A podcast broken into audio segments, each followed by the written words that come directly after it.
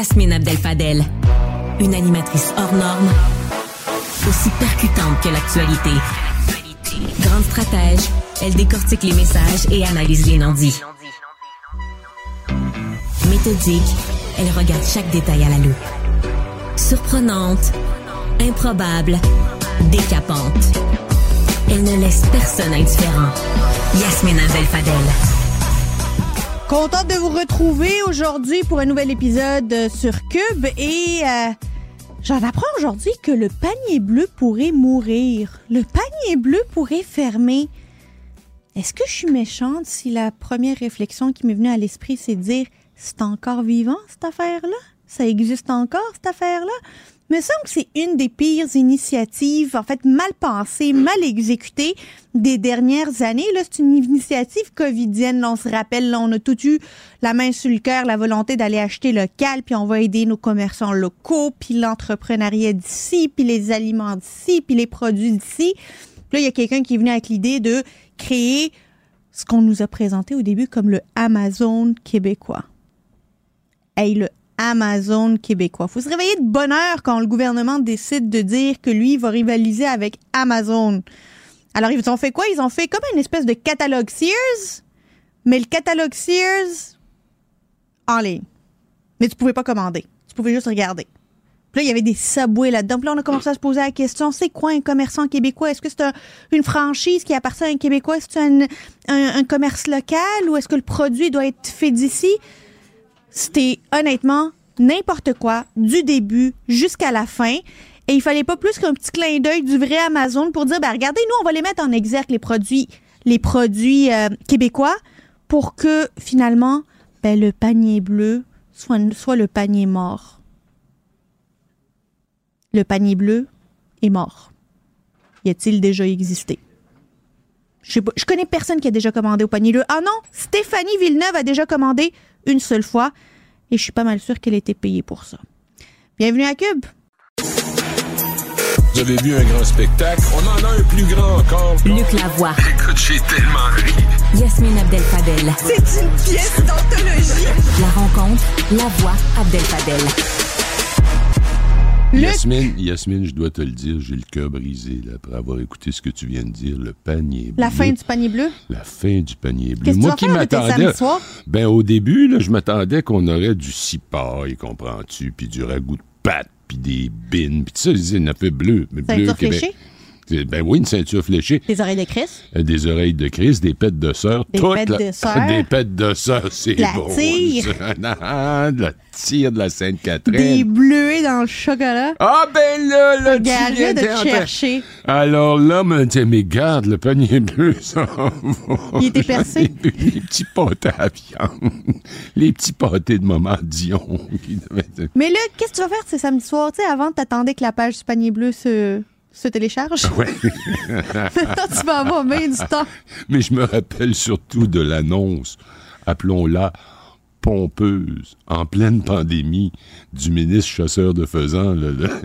Pierre Fitzgibbon. Ah ouais, c'est ça, c'est ça, c'est son J'oublie nom. souvent son nom. J'oublie son nom tout le temps. C'est comme, le, mémoire. c'est comme euh, le ministre Pinot Caron. Je suis toujours... Simon Jolin Barrette. Ah, Je suis comme- mais- je suis comme un traducteur simultané pour Luc Lavoie. Appelez-moi Google Translate.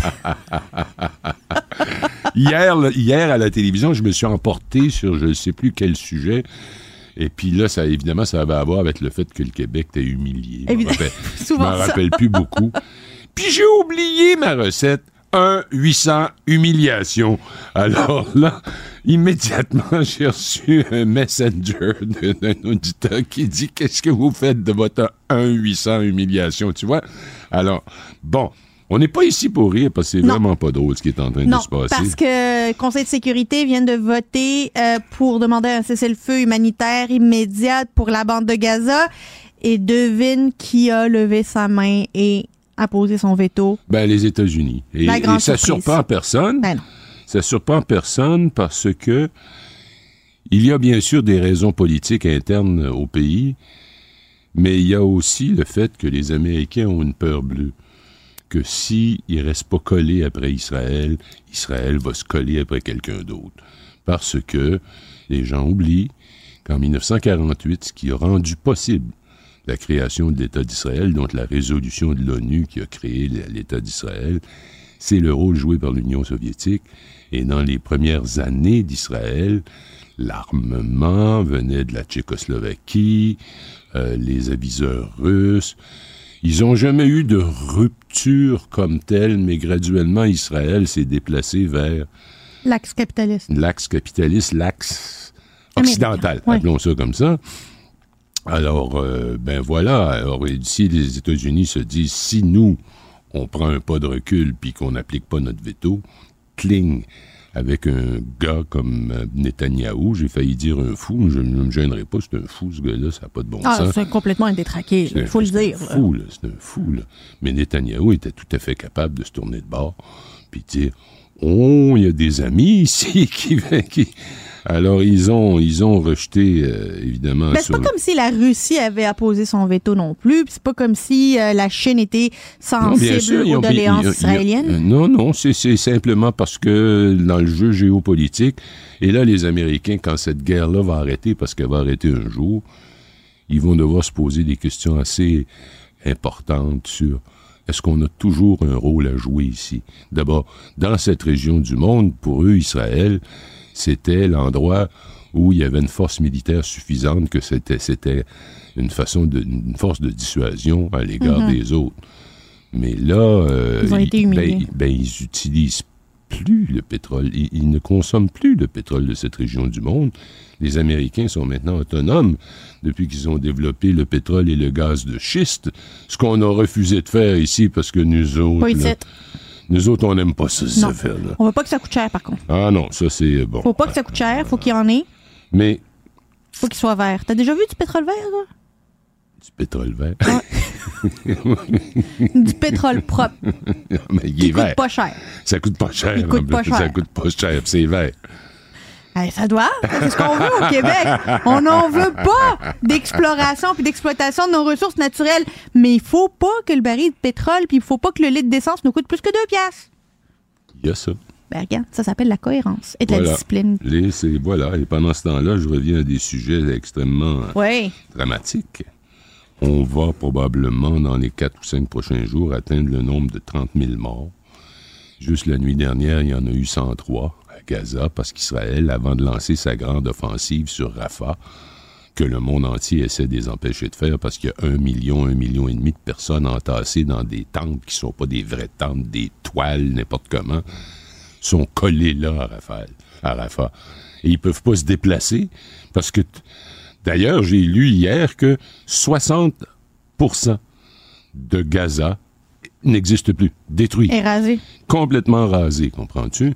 Et là, ce que j'ai trouvé aussi de drôlement euh, intriguant, c'est que l'Égypte veut pas ouvrir sa porte aux réfugiés en question. Bon. Aux réfugiés, enfin, aux Palestiniens qui sont en train de se faire canarder puis de se faire tuer. L'Égypte a un problème de surpopulation. L'Égypte a des problèmes politiques internes. Économiques. Euh, oui. Et euh, l'Égypte ne veut pas en entendre parler, sauf que, imaginons la scène suivante, tu des grosses barrières, puis tout ce que tu peux imaginer.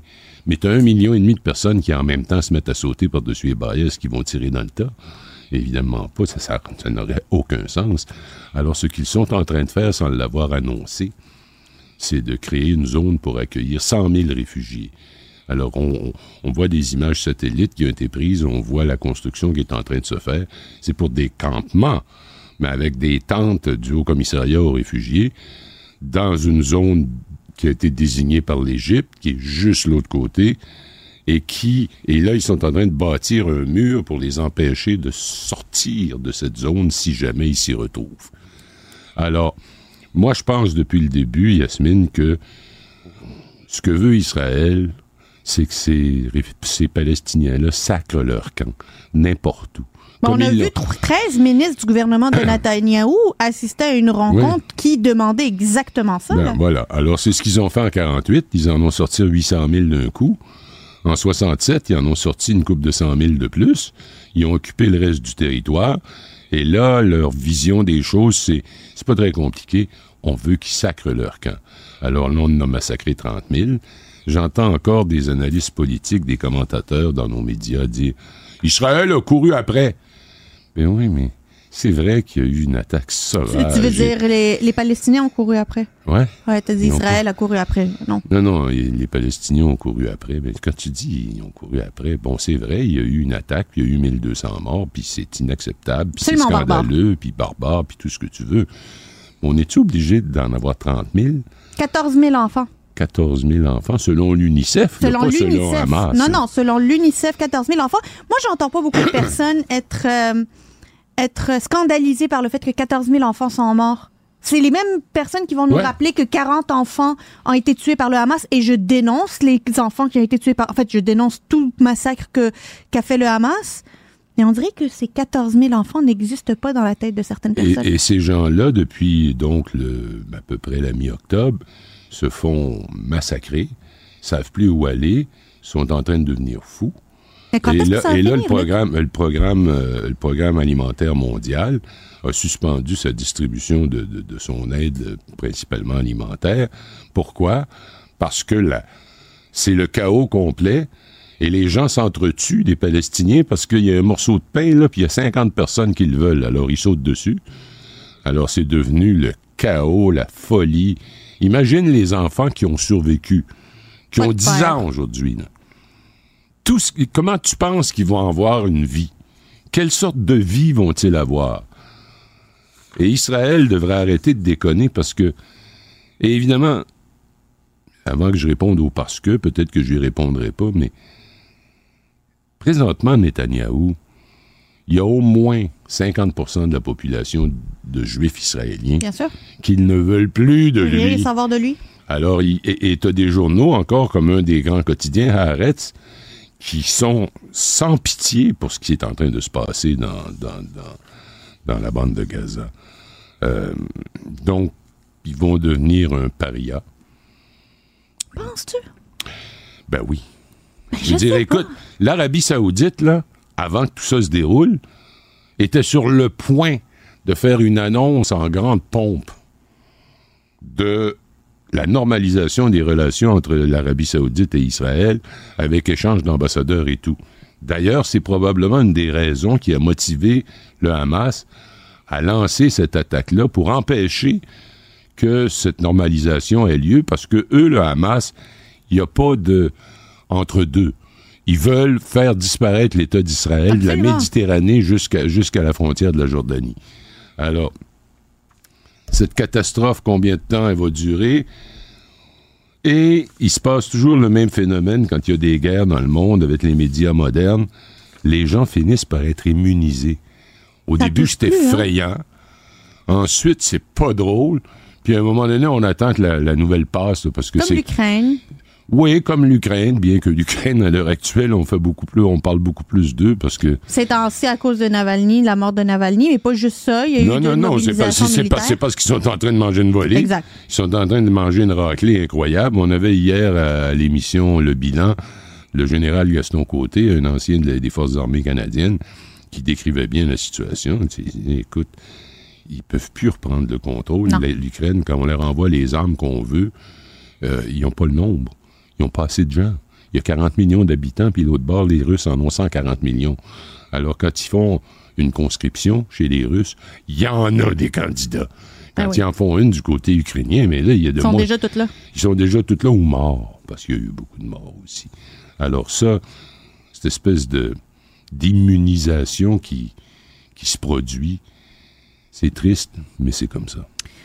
Luc Lavoie, espérons que ça va se régler plus tôt que tard. Salut. Bye bye. Yasmine Abdel Fadel. Elle traite l'information avec rigueur et efficacité. Une approche fraîchement moderne de l'actualité.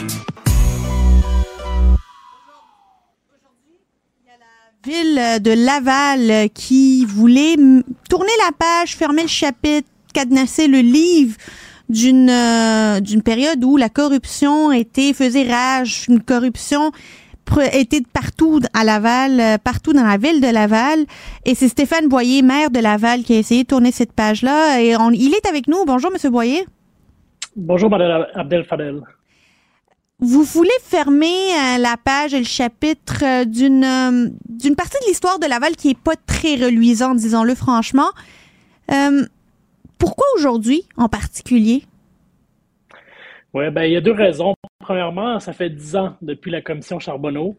Donc, on souhaitait faire un bilan de tout ce qui a été réalisé, de tout ce qui a changé et euh, de toutes les sommes aussi qui ont été récupérées pour les citoyens, parce qu'on en a parlé souvent de manière décousue à droite et à gauche, mais on n'a jamais donné un portrait complet à la population. Donc, il y avait ça d'une part. Et d'autre part, il y a euh, dans la loi, le projet de loi 26, nous donnait jusqu'en 2023 pour intenter des poursuites. Donc, euh, l'année dernière la dernière année pour déclencher des nouvelles poursuites. Et euh, nous avons poursuivi plus d'une centaine d'entreprises et de personnes qui ont, euh, nous croyons, là, été impliquées dans le stratagème. Donc, à partir de 2024, il ne pourra plus y avoir de nouvelles procédures en place. Donc, c'est pour ça que c'est un petit peu la fin d'un chapitre, c'est-à-dire qu'on a euh, poursuivi toutes les personnes qui, pour lesquelles nous avions des preuves là, pour pouvoir les poursuivre. Quels sont les garde-fous que vous avez installés, notamment vous, depuis que vous êtes que vous êtes maire de Laval, pour ne pas que quelqu'un d'autre qui puisse vous succéder un jour puisse être tenté de faire ce que d'autres ont fait avant vous? Oui, bonne question. C'est important parce que, euh, évidemment, on annonce aujourd'hui que c'est presque la fin des, différentes mesures mises en place ou euh, plutôt des poursuites. Mais c'est important euh, de s'assurer que l'histoire se répète pas. Donc, on a mis en place plusieurs choses. Premièrement, il y a un bureau euh, d'éthique et d'intégrité à la ville où si un citoyen, un employé, un élu euh, a une raison de croire qu'il pourrait y avoir la corruption dans un dossier, ils peuvent appeler et à ce moment-là, il y a une enquête qui va être déclenchée. Ça, c'est quelque chose qui n'existait pas avant et qui existe dans très peu de villes. Est-ce que c'est la même chose que, par exemple, le BIG à Montréal, le bureau de... Euh, le, vous appelez ça le BIG, d'inspecteur oui, général, le BIG, en effet, c'est très similaire. C'est très similaire. Donc, c'est deux euh, bureaux qui ont été euh, instaurés suite à la commission Charbonneau. Donc, euh, oui. mais on a aussi d'autres mécanismes. On a créé la commission de gouvernance. Donc, par le passé, là, on s'est rendu compte que via les, les organismes sans but lucratif, parfois, il y avait de l'argent qui avait été détourné. Donc, dorénavant, quand la Ville donne une subvention à un organisme, il doit y avoir une reddition de compte qui est faite auprès de la Ville pour s'assurer que l'argent va vraiment à la mission, que l'organisme est bien géré. Puis on a revu aussi nos codes d'urbanisme, euh, nos codes euh, d'éthique, euh, nos façons d'octroyer les contrats. On a renforcé l'expertise interne. Donc c'est toute une série d'actions qu'on a mis en œuvre parce qu'évidemment, ben, on, là aujourd'hui on dit bon, mettons derrière nous cette, ce, chapitre sombre de l'histoire de Laval, regardons vers l'avenir, vers ce qui s'en vient, mais évidemment on veut pas que ça reprenne, on veut pas ben qu'il y, ait des gens qui se tentent là, dans l'avenir. vous avez récupéré jusqu'à 60 millions de dollars. 60 millions de dollars qui a été finalement détourné, c'est de l'argent des contribuables. Comment, euh, qu'est-ce que, c'est quoi l'utilisation que vous en avez fait de cette récupération? Parce que j'imagine que ça vous a aussi coûté cher d'avocat. Ben, en fait, c'est intéressant parce que euh, en 2014, 2013-2014, euh, vers la fin de la commission Charbonneau, il y a beaucoup de, nouveaux maires, mairesses qui ont été élus et beaucoup de villes ont juste passé à autre chose puis n'ont pas intenté de poursuite. Et à l'époque, nous, on a, on a manifesté notre souhait, non, de plutôt poursuivre les gens. Puis beaucoup de gens nous ont dit, ben voyons, vous perdez votre temps. Euh, il y a juste les avocats qui vont s'en mettre dans les poches, puis ça va servir à rien. Vous ne reverrez jamais la couleur de votre argent. Donc aujourd'hui, je pense qu'on est capable de dire de manière très confiante, plus que n'importe quelle autre ville, que ça a été une bonne décision. Ça nous a coûté environ 6 à 7 millions euh, pour nos équipes d'enquêteurs et d'avocats qui ont fait les, la centaine de poursuites. Euh, et donc, on a récupéré 10 fois ce montant-là. Mais même si on n'était pas allé chercher de l'argent, euh, même si ça n'avait pas été un exercice profitable, si je peux dire, je pense que ça aurait valu la peine, ne serait-ce que pour que justice soit rendue, pour que les gestes ne restent pas sans conséquences. Pour moi, c'est un message qui était très important. Et vous demandiez là où était l'argent. Donc, on l'aurait investi en service à la population. Trois manières. On a créé un fonds dédié aux jeunes dans les quartiers défavorisés de Laval. Donc, c'est un fonds qui, à chaque année, remet plusieurs centaines de milliers de dollars pour financer différents projets. On a mis 20 millions dans l'acquisition de milieux naturels et le reste va à financer des projets d'investissement sur la ville. Euh, j'aimerais vous entendre euh, sur euh, l'héritage Vaillancourt. Évidemment, c'est le nom qu'on utilise peu aujourd'hui parce que tout le monde veut juste oublier ce nom-là avec ce qui vient avec. Mais vous tenez un point de presse aujourd'hui, puis vous faites le bilan de ce que vous avez réussi à récupérer, puis ce que vous avez fait.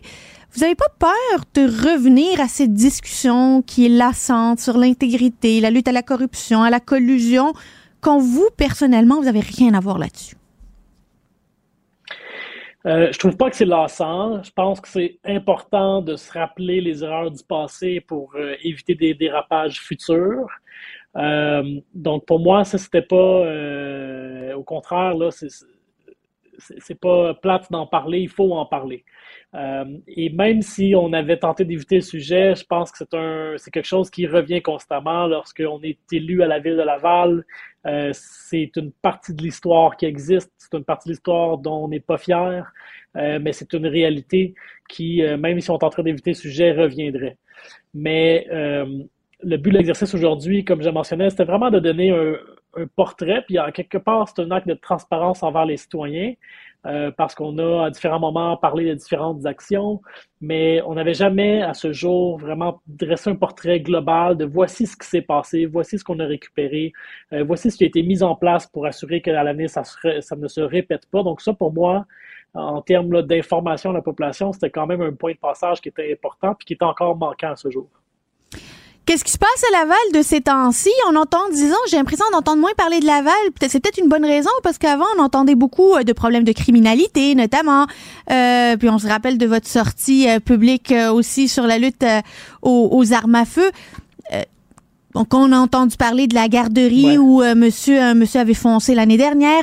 Mais ces temps-ci, j'ai l'impression que c'est calme. Est-ce que c'est l'effet boyer qui souffle sur Laval? je ne sais pas si c'est l'effet boyer. C'est sûr qu'on parle plus souvent de quand ça va mal que quand ça va bien. Mais oui, euh, au niveau de la criminalité, là, la criminalité a diminué de moitié dans la dernière année, donc c'est des bonnes nouvelles pour nous. Euh, on a annoncé récemment un grand projet d'investissement pour un centre culturel qui va héberger une quinzaine d'organismes culturels. Laval est une des régions au Québec où il y a moins d'investissement en culture qui s'est fait historiquement, donc on veut faire un rattrapage au niveau de la culture. On a des grands projets, entre autres, de préservation de milieux naturels. Donc, il y a beaucoup de beaux projets sur euh, la planche, mais c'est certain que euh, souvent, ça fait, ça fait des, nouvelles un peu moins choc. C'est sûr, c'est moins intéressant, ça c'est moins couvert quand c'est des bonnes nouvelles. Monsieur Boyer, avant de vous laisser, vous avez récolté 60 millions de dollars. Combien vous auriez espéré récolter? Parce que on sait quel est le montant là, que Laval a perdu à cause de la collusion et la corruption? C'est une bonne question. Euh, on n'a pas de chiffre exact. Euh, parfois, on me demande c'était quoi l'ampleur. Est-ce qu'on le sait? La réponse est qu'on ne sait pas. Euh, nous, en fait, à chaque fois qu'on a eu des informations avec des faits vérifiables qui nous permettaient d'ouvrir une enquête puis d'intenter des procédures judiciaires, nous l'avons fait. Donc, c'est certain qu'il y a peut-être des choses qui sont passées pour lesquelles on n'a juste jamais réussi à avoir de preuves euh, ou à démontrer suffisamment rigoureusement pour que ça passe le test d'un tribunal. Mais dans tous les dossiers où nous avons eu les preuves, euh, on est allé de l'avant. Et c'est dans plus de deux tiers des dossiers où on a réussi à obtenir un règlement, donc d'aller chercher l'argent qu'on demandait. Donc en soi, pour moi, ça, c'est une excellente réussite.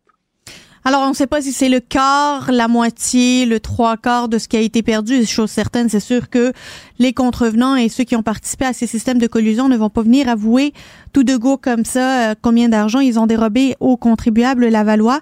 Stéphane euh, Boyer, maire de Laval, merci beaucoup. Merci à vous. Une très belle journée. Au revoir. Politique, environnement, santé. Sa polyvalence renforce ses compétences. Yasmine Abdel-Fadel, elle. Nouvelle qui fait beaucoup jaser aujourd'hui parce qu'on dirait que ça fait pas de sens. Là. On cherche un peu la, logique dans tout ça. Il y a quatre fois plus d'agresseurs sexuels qui ont eu une peine à la maison en 2023, ce qui serait en fait le résultat de la nouvelle loi C5 du fédéral.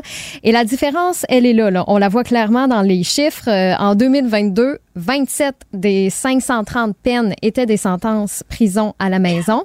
2023, c'est 112 causes sur 569. Donc, on, clairement, on voit le, méchant écart. Et c'est quoi le message qu'on envoie en faisant ça, en, en, ayant des assouplissements comme ça euh, dans nos peines? Yasmine va en parler avec euh, Pierre Paulus, le député fédéral conservateur de Charlebourg, Haute-Saint-Charles et lieutenant politique pour le Québec dans une vingtaine de minutes. Mais je sais aussi que euh, Karine Gagnon, qui a une chronique à tous les jours dans l'épisode de Yasmine, veut revenir là-dessus. Donc, clairement, faut pas que ça passe sous silence. Et si vous étiez justement euh, à l'écoute hier de l'épisode de Yasmine, on a parlé du nouveau documentaire de Raël, hein, qui est disponible sur Netflix depuis deux, trois semaines. C'est une vraie narration à la Netflix. Là. On nous donne de l'info comme ça au compte-goutte. Puis, en tout cas, moi, c'est ce qui m'a vraiment gardé euh, euh, très diverti du début jusqu'à la fin, parce que des fois, on peut nous établir tout le spectre de l'histoire, puis là, ben finalement, ça devient un peu plate, ça s'essouffle. Mais là, à chaque épisode, on nous donne de la nouvelle info.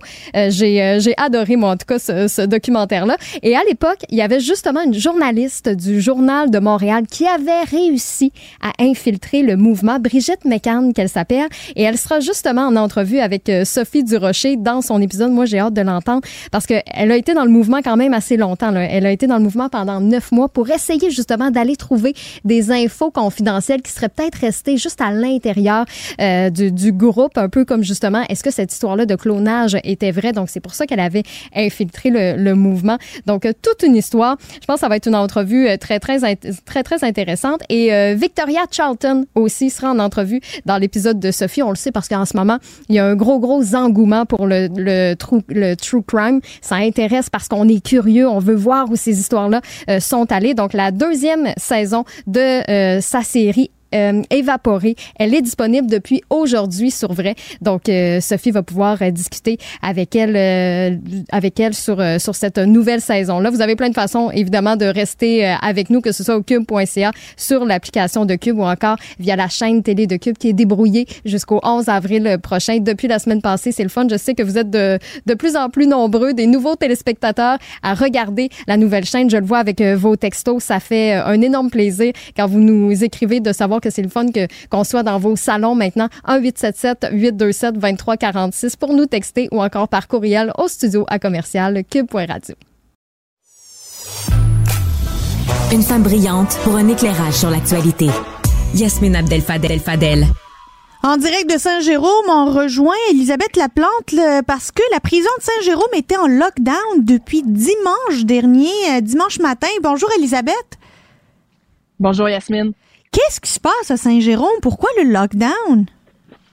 Ben, euh, déjà, il y a eu différents événements. Là, et ça, c'est notre collègue Félix Séguin du bureau d'enquête qui nous l'a appris dimanche. Euh, à l'effet que dans les derniers jours, hein, il y aurait eu différents événements qu'on pourrait qualifier de menaces, d'intimidation à l'endroit d'agents des services correctionnels euh, qui travaillent à la prison de Saint-Jérôme. On parle notamment d'un incendie euh, sur un véhicule dans le stationnement de la prison. Ça, c'était mercredi.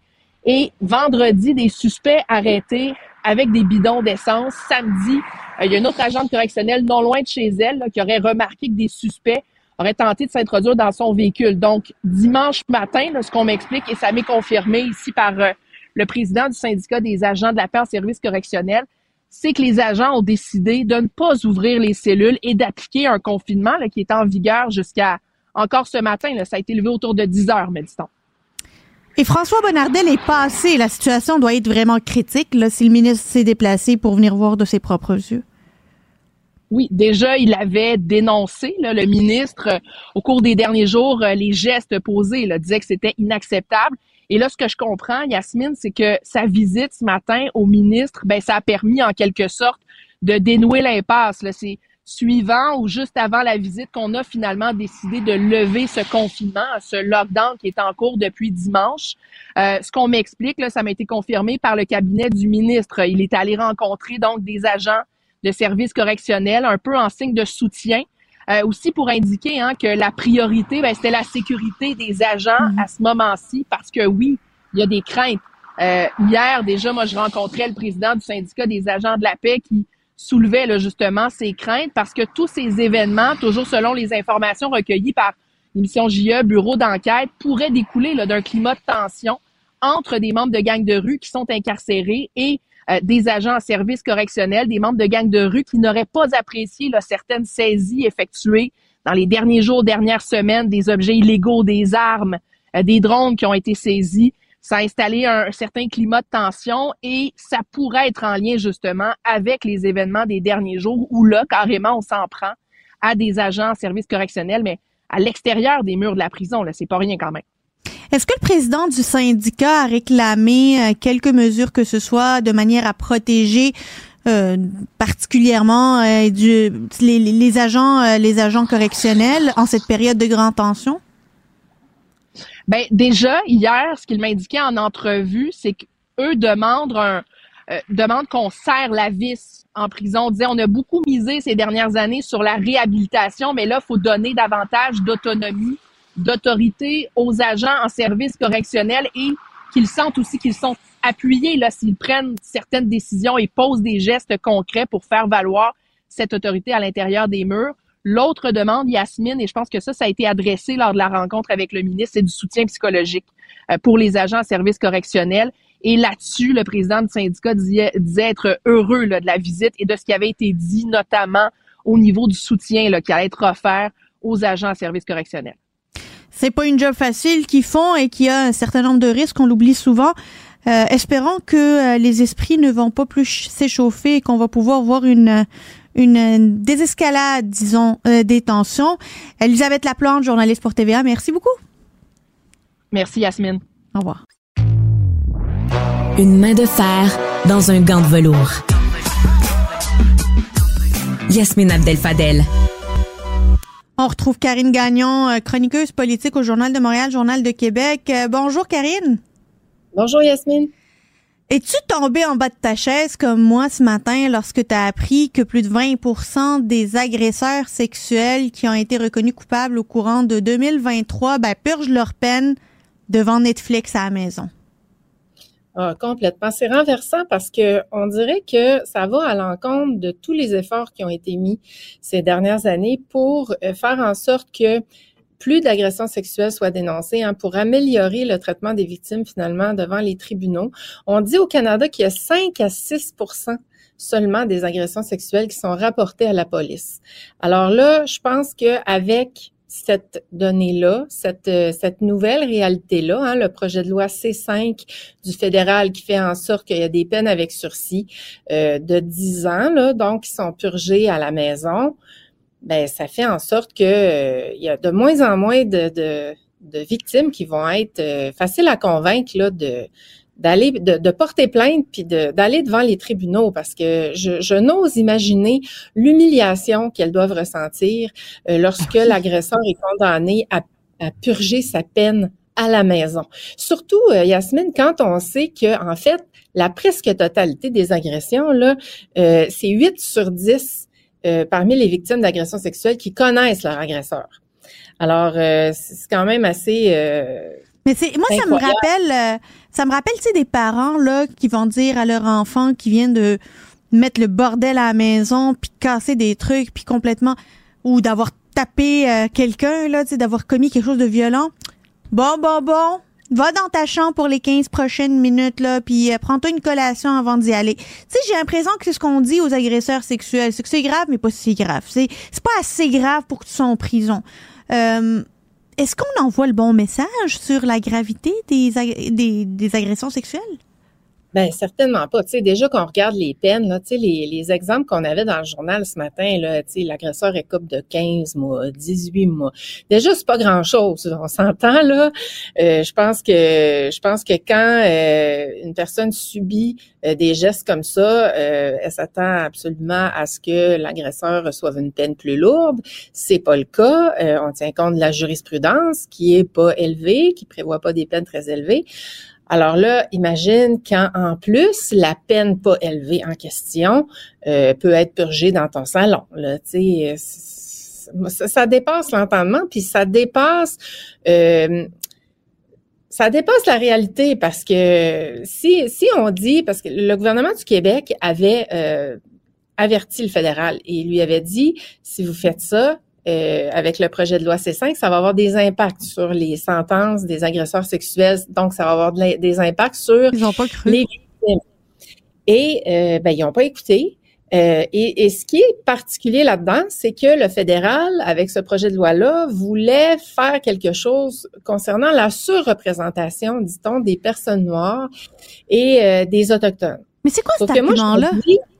Ben moi, je me dis, si c'était ça l'idée, de faire quelque chose pour diminuer cette surreprésentation-là, on aurait dû donc y aller en amont. On aurait dû faire des recherches, des études pour comprendre quelles sont les causes de cette surreprésentation-là et aller agir là-dessus, non pas sur des peines une fois qu'il y a des délits qui sont commis. Pour moi, ça ça défie toute logique là, comme, euh, comme manière de voir les choses. On prend pas le, problème par le bon bout finalement.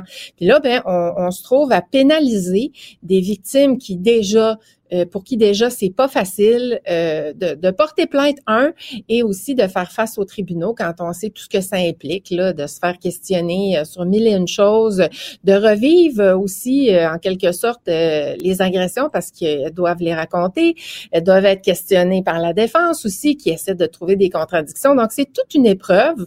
On peut on peut se l'imaginer même si on l'a jamais vécu là. donc euh, de voir l'effet que ce projet de loi-là peut avoir maintenant sur les agresseurs. Euh, déjà que c'est difficile aussi d'avoir des condamnations, tu sais, ça, ça prend euh, preuve hors de tout doute raisonnable. Alors, c'est une preuve qui est difficile à monter. Donc, tu vois, c'est toutes sortes d'obstacles. Là, comme si on n'en avait pas assez. un autre oui, on vient en ajouter et, euh, et à mon avis, euh, ben, c'est ça, on, on vise pas la bonne cible du tout, là, on s'y prend pas de la bonne façon pour corriger une situation. Et, euh, et c'est vrai que c'est inquiétant s'il y a une surreprésentation, c'est vrai qu'il faut la comprendre, mais c'est là qu'il faut agir, non pas en se disant, bon, on va s'organiser pour n'aille pas en milieu carcéral ou qu'il y en ait moins. Euh, c'est quand même énorme, là. Euh, le, Mais Karine, je veux t'entendre sur euh, le rôle de la prison, le rôle du milieu carcéral. C'est pas juste de punir, c'est aussi de réhabiliter. Quelle réhabilitation on imagine pour ces agresseurs sexuels du confort de leur salon? Ben, j'ose espérer qu'il y a un suivi malgré tout, euh, qu'ils doivent rencontrer des spécialistes. ça, ça j'en ai aucune idée. J'ose l'espérer par contre. Moi, j'en doute étant donné que la peine est moins sévère, sévère, ben ça faudrait voir. Mais si c'est le cas, s'il n'y a pas de suivi et si la personne peut terminer ça, parce que si elle est à la maison, c'est certain que la, personne doit se rapporter. Donc, euh, si elle doit se rapporter, euh, est-ce qu'on a pensé euh, de lui faire rencontrer des, experts, des spécialistes, de voir son niveau d'avancement? Ben, j'ose l'espérer parce que encore là, euh, ça dépasse l'entendement. Là, si c'est le cas, euh, si s'il n'y a pas de suivi, si la personne finit sa peine et sort, euh, c'est incroyable, incroyable. C'est tellement désolant. Ça va tellement à, l'encontre des, des, tendances, puis de l'évolution de notre société, puis de la perception qu'on a par rapport à ces phénomènes-là. On, on est mou, on est mou. L'agression sexuelle, c'est pas grave. Violence armée, c'est pas grave. Euh, trafic de stupéfiants, c'est pas grave. Va-t'en chez vous, va t'enfermer pendant 15 mois, pendant 18 mois. Puis les victimes, ben, qu'elles aillent courir après les services pour, elles, retrouver une vie normale. Qu'elles aillent, elles, chercher les services. Nous, on sera pas là pour elles. J'ai l'impression que le système abandonne la victime. Oui, puis abandonne les femmes parce que la plupart des, euh, des victimes sont des femmes et c'est de leur sécurité dont il est question. Euh, donc, euh, ça envoie un message aussi aux agresseurs. Euh, je veux dire, c'est pas très contraignant là, comme peine. Je comprends que bon, c'est une peine quand même, mais est-ce que ça dissuade? Euh, je suis pas certaine. Là. Ça va plus dissuader justement les victimes de se rendre à la police puis de se lancer dans cette cette mésaventures-là, appelons-la comme ça, là, devant les tribunaux. Donc, euh, Et qu'est-ce que ça dit sur l'argumentaire du gouvernement qui dit qu'il va avoir de moindres représentations des communautés noires et autochtones au sein de la communauté carcérale? Est-ce qu'il est en train de lancer le message que les agresseurs sexuels, c'est tous des Noirs et des Autochtones? Moi, je trouve que ça envoie un drôle de message. Là. C'est vrai que ça envoie un drôle de message et euh, ben je pense pas que c'est ces peines-là précisément qu'on visait. Je pense plus qu'on n'avait pas nécessairement pensé, c'est ce que je comprends là, euh, au départ aux impacts que ça aurait, sauf qu'on n'a pas d'excuses parce que le gouvernement euh, du Québec entre autres avait sonné l'alarme. on lisait ce matin dans nos pages le ministre Jolin Barrette d'ailleurs ministre de la Justice du Québec qui disait ben c'est inacceptable, c'est totalement inacceptable. On leur avait dit, ils n'ont pas écouté le premier ministre même avait fait des sorties pour euh, dire au fédéral reculer là-dessus, là, ça n'a pas de bon sens, ça va avoir des impacts. Donc, leur argumentaire, là, est pas très solide, là, puis j'ai hâte d'entendre ce qu'ils ont à dire, puis euh, hâte de voir aussi euh, ben, si on, pense à, essayer de, corriger la situation aussi, euh, ben les cas. On laisse ça là. Je, suis un peu découragée. je ne crois pas que le gouvernement va entendre ces arguments-là. J'ai l'impression qu'on fait un peu la sourde oreille et que c'est un peu plus dogmatique que pragmatique. Karine Gagnon, euh, chroniqueuse politique, Journal de Montréal, Journal de Québec et directrice adjointe de l'information, Journal de Québec. Merci beaucoup. Merci. Yasmine Abdel-Fadel. Elle traite l'information avec rigueur et efficacité. Une approche fraîchement moderne de l'actualité.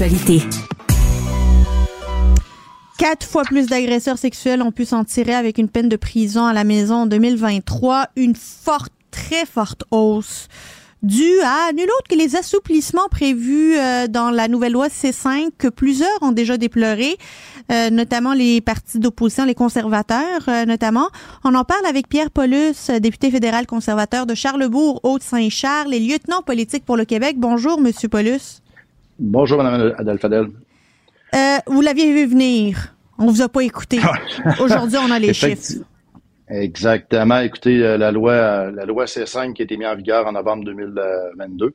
On a, on a, le Parti conservateur a été a voté contre dès le début. On a fait tous les argumentaires possibles et imaginables pour dire que ça n'a pas de sens, mais malheureusement, les libéraux ont tenu à leur tête, appuyés par l'NPD et le Bloc québécois. Ils ont fait passer cette loi-là. Euh, puis là, ben, dès sa mise en vigueur, on a vu le premier cas que j'entends Gravel, un homme qui avait fait une agression sexuelle quelques années avant, a attendu finalement quand la loi était mise en vigueur. Le juge est arrivé, il a dit, bon, ben là, votez, écoutez Netflix chez vous comme peine. Euh, c'est des choses qui marquent l'imaginaire. Puis là, aujourd'hui, avec le reportage qu'il y a dans le Journal de Montréal, Journal Québec, on voit les autres cas d'agression euh, sexuelle. Et ça, vous savez, à la base, c'est les victimes. Hein? Puis je, vous entendais tantôt parler avec Mme Gagnon les, femmes, les victimes de ces hommes-là, pensent quoi de tout ça? À un moment donné, là, déjà que c'est dur de, vivre une agression. C'est absolument, absolument. Puis euh, nous, euh, donc, on l'a, on l'a décrié dès le début. Je me suis moi-même fait traiter de raciste à la Chambre des communes parce que je disais que cette loi-là ne faisait pas de sens. Il y a des, euh, des gens du NPD dans des, des discours ont dit c'est vous êtes raciste, blablabla. Écoutez, Mais pourquoi là, raciste? Qu'est-ce qui justifie? Ben, y a ben, c'est la, la, la, Ben, c'est ce que je dis, moi. Moi, je dis, tout individu, chaque être humain, peu importe sa couleur, on s'en fout de la couleur. Si tu fais un crime, c'est un crime, puis tu payes ta peine. Le, mais ça, c'est dans le contexte d'arriver en disant qu'il y a trop de gens racisés ou autochtones en prison. Mais là, qu'est-ce qui est arrivé à ce moment-là?